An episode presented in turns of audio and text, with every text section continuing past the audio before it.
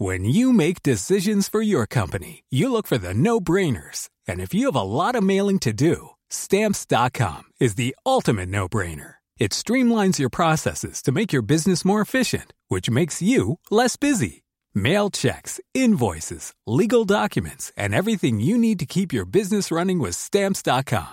Seamlessly connect with every major marketplace and shopping cart. Schedule package pickups and see your cheapest and fastest shipping options from different carriers. With rates up to 89% off USPS and UPS rates. And with the Stamps.com mobile app, you can take care of mailing and shipping wherever you are. Make the same no-brainer decision as over 1 million other businesses with Stamps.com. Sign up with Code PROGRAM for a four-week trial, plus free postage and a free digital scale. No long-term commitments or contracts. That's Stamps.com. Code Program. C'est Laurie Darmon et vous écoutez mon podcast Exil. Une chanson ouvre parfois un chemin qui la prolonge, la dépasse, la transforme en refrain intime, en partage profond. C'est ce qui s'est passé avec l'une des miennes, celle que vous entendez, qui sera le fil rouge de cette série de podcasts. Cette chanson s'appelle L'exil. Cet exil, c'est d'abord celui de ma grand-mère, cette histoire qu'elle ne me raconte qu'à mes 25 ans et qui ne m'a plus lâchée depuis. Mais cet exil se conjugue au pluriel et devient l'exil de tous ceux qui, comme elle, ont connu les départs forcés, l'arrachement au pays, la découverte d'un ailleurs étranger. Qu'ils viennent d'Orient, d'Afrique du Nord ou d'autres régions du monde, j'ai voulu donner la parole à tous ceux qui ont grandi ailleurs, ainsi qu'à leurs enfants ou leurs petits-enfants comme moi. J'ai voulu qu'ils déroulent avec moi, avec vous, le long fil qui s'insinue partout, les amours, les voyages, les plaisirs, les chagrins, et rassemble tous ceux qui se vivront toujours exilés de quelque part, nomades, entre deux rives. Je m'appelle Marina Foyce. Euh, Qu'est-ce que je peux dire d'autre sur moi? Je suis actrice, j'habite à Paris, euh, et je viens d'une famille euh, qui vient de partout.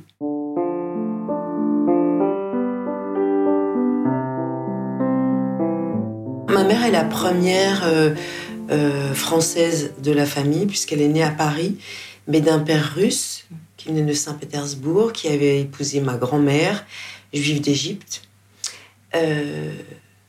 Quant à ma mère, elle a épousé mon père, qui était italien, euh, né d'un père sarde et d'une mère allemande. C'était une famille euh, de Salonique qui a émigré au Caire. Elle, elle est née au Caire et ils ont immigré, euh, je pense, j'ai pas les dates, mais elle avait genre 14 ans et ça devait être un peu avant les années 30, quoi. Et ils sont venus à Paris. Pendant la Seconde Guerre mondiale, ses parents à elle ont été recueillis par le Portugal qui leur a donné l'asile euh, et la nationalité portugaise. Et elle, elle s'est cachée euh, à Lugrin, un petit village près d'Évian. Je crois pas qu'il reste de la famille là-bas. C'était une famille qui s'appelait les Molos, M-O-L-H-O, donc de Salonique. Depuis le Caire, il y a une partie qui a émigré en France et une partie en Italie. Et les Italiens sont devenus Molko. Ils s'appelaient Molko. Ils ont transformé le H en K. Euh, donc il y avait une partie, c'est comme ça que ma mère a rencontré mon père, puisque mon père était ami avec Nicky Molko, qui était de la même famille, qui était un cousin éloigné de ma grand-mère. Euh, mais c'est les seuls, donc quelques traces en Italie, euh, mais pas, non, en Égypte, il n'y a plus personne.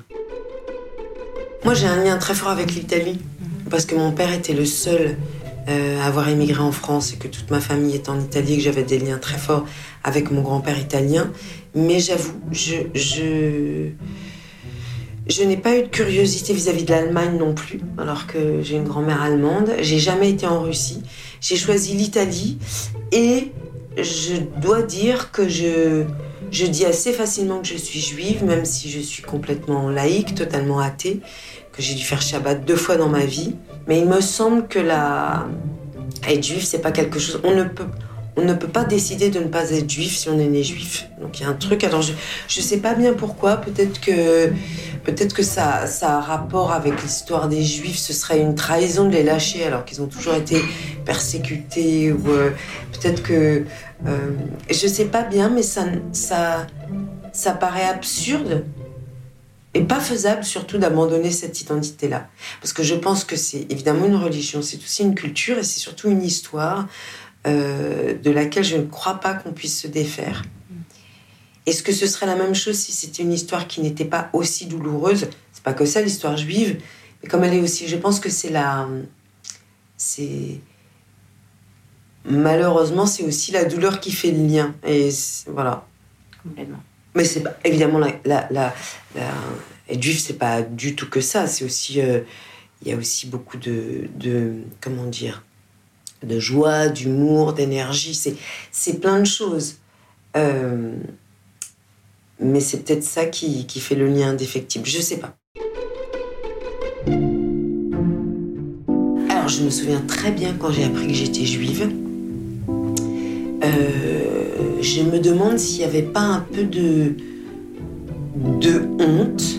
C'est-à-dire que c'est tout d'un coup, c'est comme une révélation, ce qui paraît absurde. Euh, et je me souviens très bien que j'en ai parlé à l'école. Et que euh, c'était quelque chose. J'avais l'intuition que c'était quelque chose d'important. Mais je vais même vous raconter une autre histoire. Un jour, je marchais dans la rue avec mon fils qui avait 4 ou 5 ans. Et je sais pas, on passe avenue du général de Gaulle et je sais pas pourquoi il me demande qui est le général de Gaulle. Donc, je me mets, c'est normal, il est 4 ans, il est tôt, il est temps d'apprendre euh, l'histoire de la Seconde Guerre mondiale. Donc je lui parle un peu de la résistance, de la Shoah, tout ça, je ne sais pas pourquoi. Et je lui dis, euh, mais nous on est juifs. Et mon fils de 4 ans me dit, ah non, ah non, non, non, non, moi je veux pas être juif. Je lui dis, mais enfin, mais pourquoi? Il me dit, ah non, c'est trop chiant d'être juif. Je lui dis, mais enfin, de quoi tu parles? On n'a jamais rien fait, je t'impose rien, on mange du cochon, on fait pas Shabbat et tout. Et il me dit, ah non, j'ai pas envie, c'est chiant. Et en fait, ça m'a fait rire parce que je me suis dit, c'est comme une conscience euh, euh, du poids de cette chose, ouais. de cette identité. Donc c'est drôle. Ouais, ouais. Et, euh, et donc, donc oui, je, je, je, me souviens, et je me souviens qu'à l'époque, j'étais, moi j'ai grandi en banlieue. Donc les multiples identités, mon père, de toute façon, je ne pouvais pas le cacher, il avait un accent italien fort. Donc, euh, on savait qu'il était étranger. Euh, mon grand-père russe, il venait tous les samedis euh, en nous ramenant des blinis et, et, et, et, des œufs de cabillaud. Donc, en fait, il y avait quand même. C'était quand même. Alors que mon grand-père russe était un, un les immigrés de ces années-là ultra intégrés, c'est-à-dire qu'ils parlaient français mieux que les Français. Et pour être très très français, il disait pas. Il, par exemple, s'il parlait de la rue de Washington, il disait pas Washington, il disait Vasington. Donc il y avait une espèce de suridentité. Et lui, il était même très limite. Parce que son histoire, elle est intéressante parce que. Donc il est, il est né à Saint-Pétersbourg, il s'appelait Morgoulis, famille orthodoxe, en tout cas qui se déclarait comme orthodoxe, en oubliant que sa grand-mère s'appelait Cohen. Donc en fait, ouais, mon grand-père, c'était un juif honteux apparemment. Et, et, donc ils ont fui au moment de la Révolution, c'était, ils ont fui, ils ont cousu les diamants dans les, dans, dans, les rideaux du train. Enfin, c'est cette immigration-là qu'a fui le communisme. Et lui, donc, il est arrivé en France. Il a épousé ma grand-mère juive, à qui plus tard, il a, il l'a forcé à porter l'étoile jaune, lui ne la portant pas, en oubliant quand même cette partie de l'histoire. Et en se réjouissant plus tard, en disant à ma mère, c'est formidable, tes enfants n'ont pas le type juif. Ah ouais. ouais. Oh là là, c'est dingue. Ouais. Mais il y a un autre juif antisémite dans ma famille. Je ne dirais pas que mon, mon grand-père était antisémite. Je pense qu'il était honteux ou traumatisé. Et puis, ceux qui ont vécu la guerre, ils ont été nombreux. Ma grand-mère, elle a fait baptiser ses enfants avant de se remettre à faire Shabbat. C'était la peur, en fait. Bien sûr, bien sûr. Euh, euh, elle, elle s'est mise à repratiquer sur le tard. Elle a été au Longzo. Elle a appris l'hébreu. Elle a acheté un appartement à Jérusalem. Elle, ah oui. elle s'est mise à pratiquer, ouais, mais sur le tard. Ouais. Mais euh, euh, et, et, son fils à elle, euh, lui aussi est un juif honteux. Et je me souviens très bien que ces filles, donc mes cousines qui sont moins juives que moi, puisqu'elles sont juives par leur père et pas par leur mère, je me souviens d'une de mes cousines me disant, parce qu'elle étudiait à Assas, donc forcément on lui demande ça va, c'est pas trop, Hmm. c'est pas trop tendu avec les, les fachos, et elle m'avait fait cette réponse absurde, tant qu'on ne sait pas que tu es juif, on te fout la paix. Et ça, c'était il y a 30 ans, c'est quand même, c'est quand même dingue. Ouais, Voilà. Je suis née en 70, mes parents c'était 68A. En Italie, mon père, il était d'une famille catholique, mais les Italiens de gauche étaient très anticléricaux. Donc il y avait un rejet de la religion absolue. Euh, ma mère ne pratiquait pas du tout. On était non, c'était quelque chose à l'époque. Les jeunes ne le savent peut-être pas, mais à l'époque, c'était c'est récent qu'on se redéfinit beaucoup par notre religion et que la, la, la- moi-même quand j'avais quand j'avais 20 ans, c'était quelque chose dont on ne parlait pas. Ça ça n'existait pas. D'ailleurs, euh, parmi mes potes juifs, on faisait pas, les gens faisaient pas Shabbat.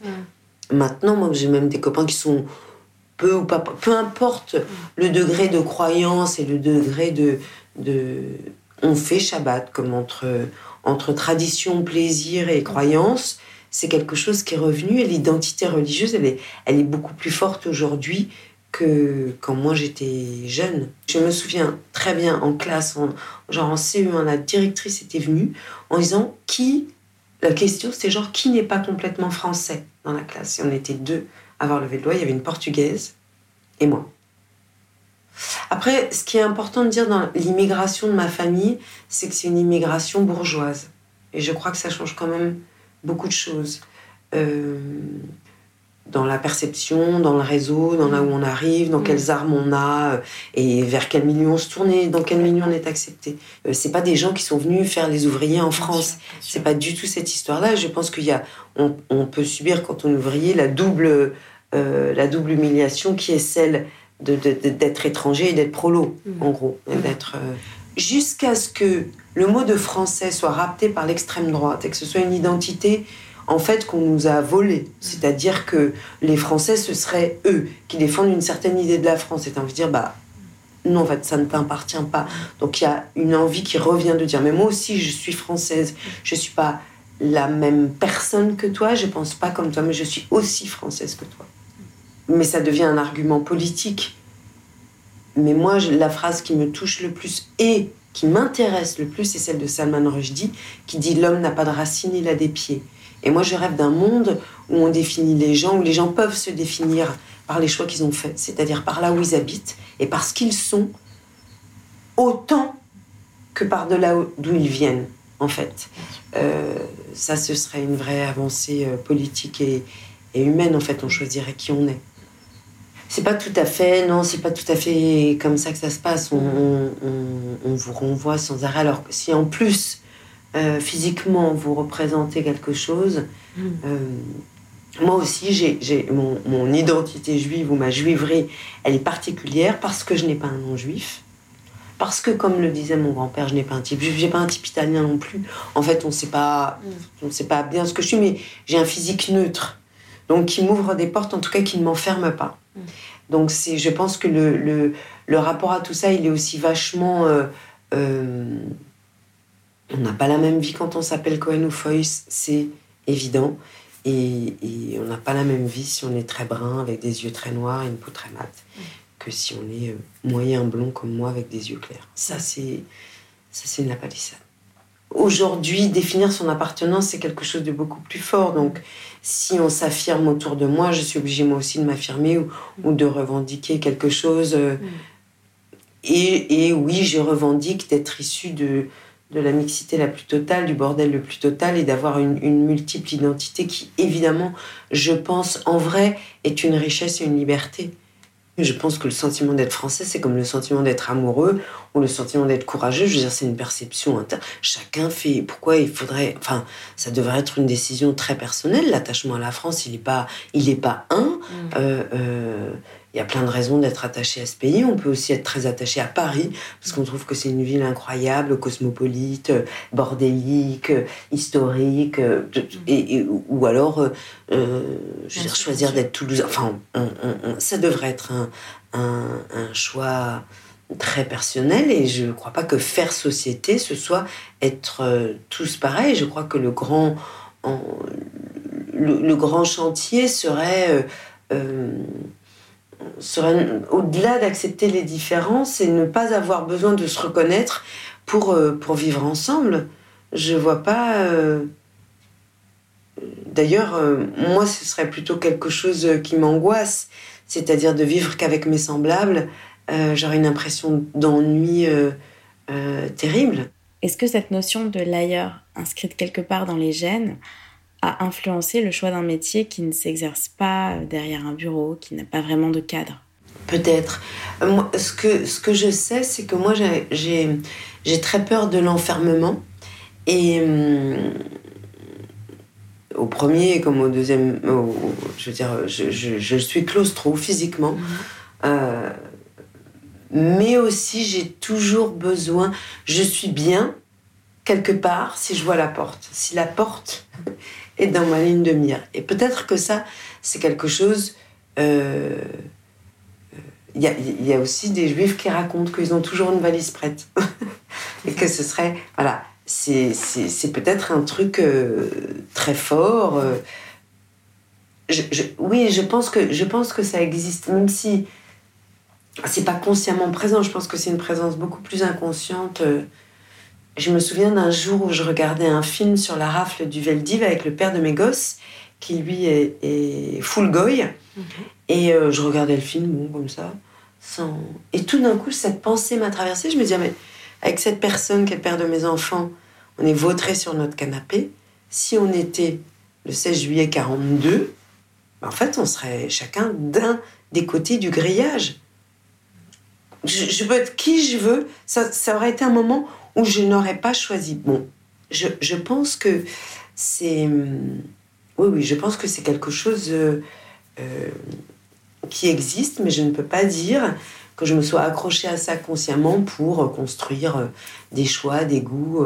Mais peut-être que l'espèce de précarité formelle de notre métier, peut-être que ça répond à ça. Je sais pas. En fait, j'ai vraiment une attirance pour l'étranger.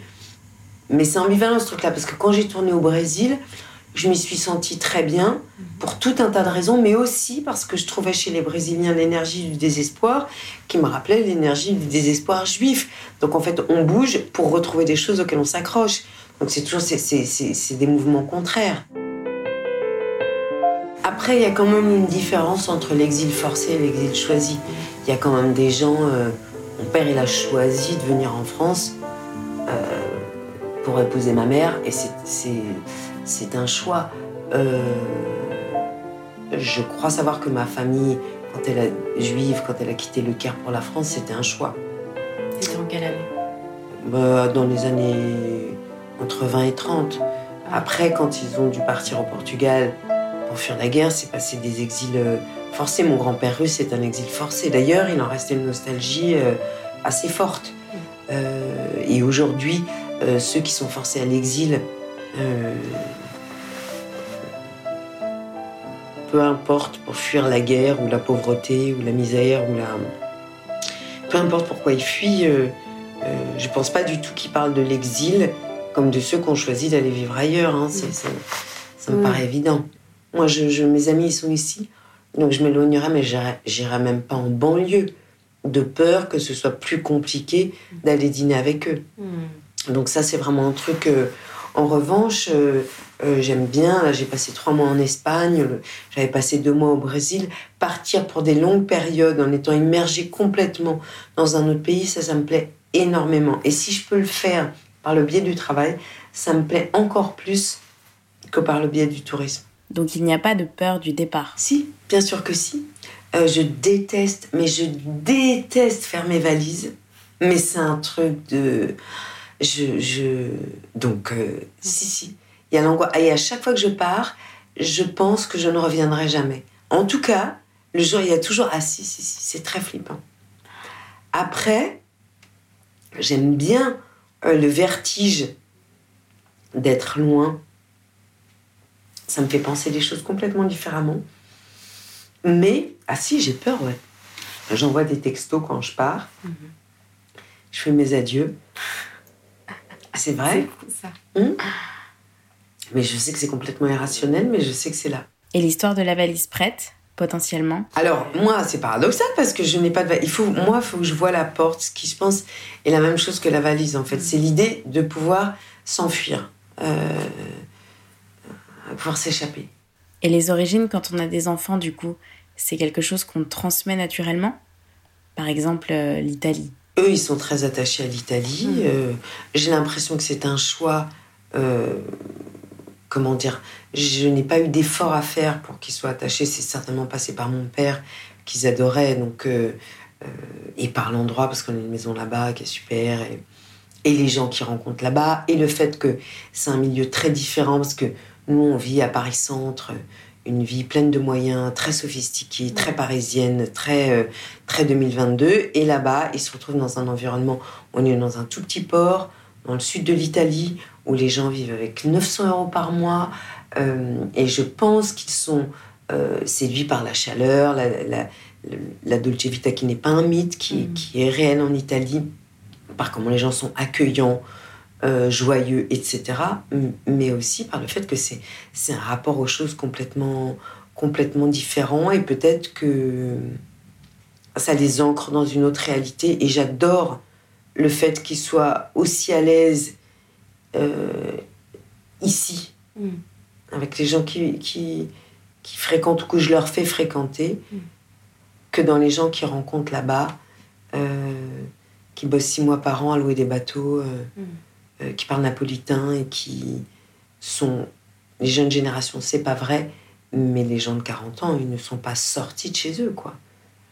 Ils sont allés, aller, ils sont allés à Rome Mm. et en Suisse visiter euh, leurs familles qui sont maçons en Suisse. Ouais. Mais c'est pas.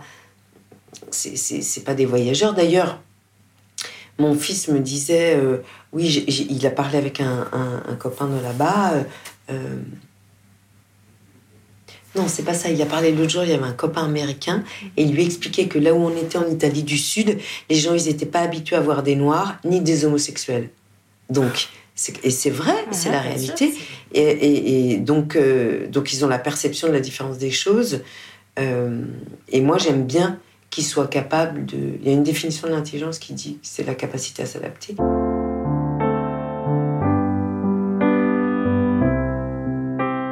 J'assiste euh, euh, à la France qui ouvre ses bras euh, aux Ukrainiens dans une espèce de compassion ultime, de générosité absolue que je trouve absolument bouleversante, mais que je trouve au fond la moindre des choses. Mais je peux pas m'empêcher, si je me réjouis de ce mouvement-là, d'être absolument choquée du fait que l'exil n'est pas un sujet nouveau, qu'il y a huit mois c'était Kaboul, que je n'ai pas le souvenir qu'on ait dit euh, aux Afghans venez, euh, on n'aura pas ouvert nos appartes, euh, et que évidemment ça fait ressurgir une, évidence que moi j'essaie d'enfouir parce qu'elle me choque, qui est qu'on vit dans un monde blanc et raciste et et qu'il y a une vraie hiérarchie de l'être humain qui est directement corrélée à la couleur de sa peau. Euh, ça c'est des ça c'est des sujets qui me qui me touchent mais qui me parce que je, je suis pas naïve au point de penser que si on hiérarchise un jour, je serai au top de la hiérarchie et dans une autre situation, je serai au cul de la hiérarchie. Donc je comprends pas comment. Je, je, je ne comprends pas que les gens ne comprennent pas que cette, cette, cet axiome-là de hiérarchiser euh, est, est- est mauvais pour tout le monde. Je veux dire, d'abord, c'est bête. C'est bête. Que la bêtise ne nous sauvera jamais. Donc, euh, donc euh, voilà, oui, ça, c'est des sujets qui m'habitent euh, tous les jours. Mais comme je. je faut pas se leurrer non plus. Je suis blanche et blonde, en gros. Donc dans les films que je joue, je, jouerai toujours une blanche blonde. Donc, sauf si je fais un, film sur la Seconde Guerre mondiale et, où je joue quelqu'un qui court, qui fuit, qui se cache, c'est une partie. Je n'aurais, je, je, jouerais pas ce truc-là du dedans. Ce que je peux jouer, qui est un autre sujet qui m'intéresse, parce que la hiérarchisation, il y en a plein. C'est le mépris social, parce qu'il y a plein de formes d'exclusion le sort réservé euh, aux migrants, aux exilés, aux réfugiés, peu importe le terme qu'on emploie, euh, euh, absolument abominable et c'est considérablement durci depuis l'arrivée au pouvoir de Macron. Macron qui dit lui-même qu'il va, va dans son programme, il y a cette idée que dès que le droit d'asile vous sera refusé, vous serez renvoyé dans votre pays immédiatement, sachant que dans le même temps, ils ont durci beaucoup euh, l'accès au droit d'asile. En fait, c'est mécanique. Dans le même temps où ils disent on va aider les Ukrainiens, et puis sur tous ces sujets-là, il y a un manque de pédagogie de la classe politique, et moi j'en veux encore plus à la gauche qu'à la droite, parce que la droite, ils font leur boulot. Je veux dire, la gauche, sur le fait que non, la France n'est pas en danger, même si elle accueille dignement tous ceux euh, qui sont en situation de survie. Je veux dire, il n'y a pas de... Ou alors, c'est qu'on nous cache la vérité. Arrêtez de dire que la France est la cinquième puissance mondiale. Dites c'est un pays very, very weak, qui est au bord de la faillite. Et donc, on ne peut pas accueillir une famille qui serait morte si elle était restée là où elle était. Dites-le, assumez-le. On est, on est vraiment au bord du gouffre. Mais enfin, il y a, une contradiction du discours. Euh, et ce serait très simple d'expliquer que, par exemple, parce que ça on le sait, quand une famille syrienne arrive dans un petit village de Lozère déserté, potentiellement, cette famille-là, voire encore plus si on accueille si on en accueille deux ou trois, ça empêche la fermeture des classes, ça fait vivre la boulangerie, ça fait vivre l'économie et ça fait vivre le pays et que très concrètement, euh, c'est des, des, des, grèves qui marchent, en fait. Mmh, complètement. Donc, euh, et ça, ce serait le travail du politique de dire attendez, arrêtez d'avoir peur, soyons concrets, mmh. examinons cas par cas. Mmh. Et puis, euh, s'il y a une famille de terroristes en puissance, et eh ben, il y a une loi qui dit, vous voyez, on est comme quand même, la France est protégée et par la loi et normalement par ses moyens financiers d'absorber quand même mm. euh, cette population-là qui fournit une main-d'œuvre qui n'existe plus en France. On sait bien là, depuis le Covid, on entend la restauration, manque de main-d'œuvre, etc. C'est mm. des gens qui sont prêts à travailler. Donc il faudrait, faudrait, on pourrait parler de cette situation complètement autrement la, notion qui fout dans la merde, c'est un bon français ou un français intégré. C'est ces mots d'intégration qui sont dégueulasses. Moi, j'irais, plus loin. Moi, je, par exemple, je suis contre l'interdiction du port du voile. Je ne comprends pas, en fait, euh, euh, le problème. Ce, que je comprends, c'est encore euh, cette idée de savoir mieux que quelqu'un ce qui lui convient. Ouais, moi, j'irais beaucoup plus loin en disant tu verras comme tu seras tranquille quand tu ne seras plus agressé par la différence. Mais ça, ça on, peut, on peut élargir le truc. Hein. On entend beaucoup parler de grossophobie en ce moment. Euh, euh, c'est pareil, en fait. Pourquoi, pourquoi faire exister, pourquoi, pourquoi faire résonner si fort euh, la, la, différence comme un problème ou une angoisse? Il y a un truc que nous dit la nature qui est très basique. Quand, d'ailleurs, la loi interdit les mariages, enfin, on n'est pas censé se reproduire au sein d'une même famille. Pour une raison très simple, c'est que ça fait des maladies congénitales et, potentiellement mortelles. Donc cet enseignement de la nature, il est très clair. Il veut dire éloigne-toi, mélange-toi, ne te reproduis pas, ne referme pas le cercle, tu vas mourir. Mm. Faut être basique. C'est ça que dit la nature. Donc, c'est que tu as vraiment envie de sortir dans la rue mm. pour voir ton semblable identique et mm. pour aller dîner avec lui qui va te raconter la même chose que tu racontes. Mais quel ennui on va se faire chier. Bah, c'est la base en fait. c'est vrai, Et on est tous en train de manger des, des sushis et, des bobounes, et des kebabs, et des couscous, et des tagines, et des pizzas. oui. Donc, ça me fait chier? si on avait fermé les frontières et fait des murs, t'auras pas de tacos, t'auras pas de pizza. Je veux dire, moi je pense qu'il faut être aussi très, très, très, très pragmatique. Et t'écouterais quoi Du clavecin? Non mais voilà, c'est pas ça que t'écoutes. Le rap, ça vient d'où? Ça vient de qui? Hmm. Bon, je pense que c'est vraiment une question d'éducation. Je me souviens d'ailleurs en sixième ou en cinquième, moi j'étais une élève, je me faisais terriblement chier à l'école et comme je me faisais chier, j'étais insolente, mais c'était un truc, putain. Je pense que c'était un cauchemar pour les profs. Et je me souviens, il y avait une histoire des religions, c'était en cinquième. Et donc on avait fait, mais je sais pas, 17 heures sur la religion catholique. Et je m'étais levée en disant, et la religion juive, alors, ça, ça nous... Et, je disais, je, comprends pas. Mais en fait, moi, c'était pas... C'était pas tellement politique, c'était vraiment pour faire chier, pour faire chier la prof et tout. Mais ça, ça c'est pareil, les manuels d'histoire, je sais pas lesquels ils sont aujourd'hui, mais je suis pas sûre que euh, euh, que, que, ce soit très, très la, à, la société telle qu'elle est aujourd'hui. Euh, et je pense que je pense que c'est dommage et je pense que c'est là que ça devrait euh, euh, commencer. Mais je crois quand même que nos enfants sont beaucoup plus, beaucoup plus ouverts et beaucoup plus aptes à, se mélanger. Évidemment, mais de même que les plus grandes recettes de cuisine, la tarte je crois que c'est une erreur. Voilà ce que je veux dire? Donc, c'est intéressant de se dire ça. Les accidents, les, les, les, les miscastes, euh, les mariages étranges, enfin, évidemment que ça produit. Euh, ça produit des choses, ça, ça, ça enrichit, ça élargit, ça enrichit le monde. Et les photos défilent sur le coin de la table. Je la surprends fragile, déverse quelques larmes. Elle se souvient de tout, les parfums, les couleurs. Le temps n'a rien dissous, juste là dans son cœur.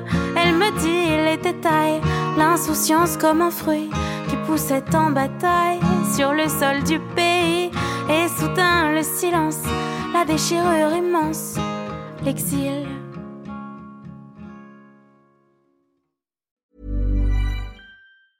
Mom deserves the best, and there's no better place to shop for Mother's Day than Whole Foods Market. They're your destination for unbeatable savings, from premium gifts to show-stopping flowers and irresistible desserts. Start by saving 33% with Prime on all body care and candles. Then get a 15-stem bunch of tulips for just $9.99 each with Prime. Round out Mom's menu with festive rosé, irresistible berry chantilly cake, and more special treats. Come celebrate Mother's Day at Whole Foods Market.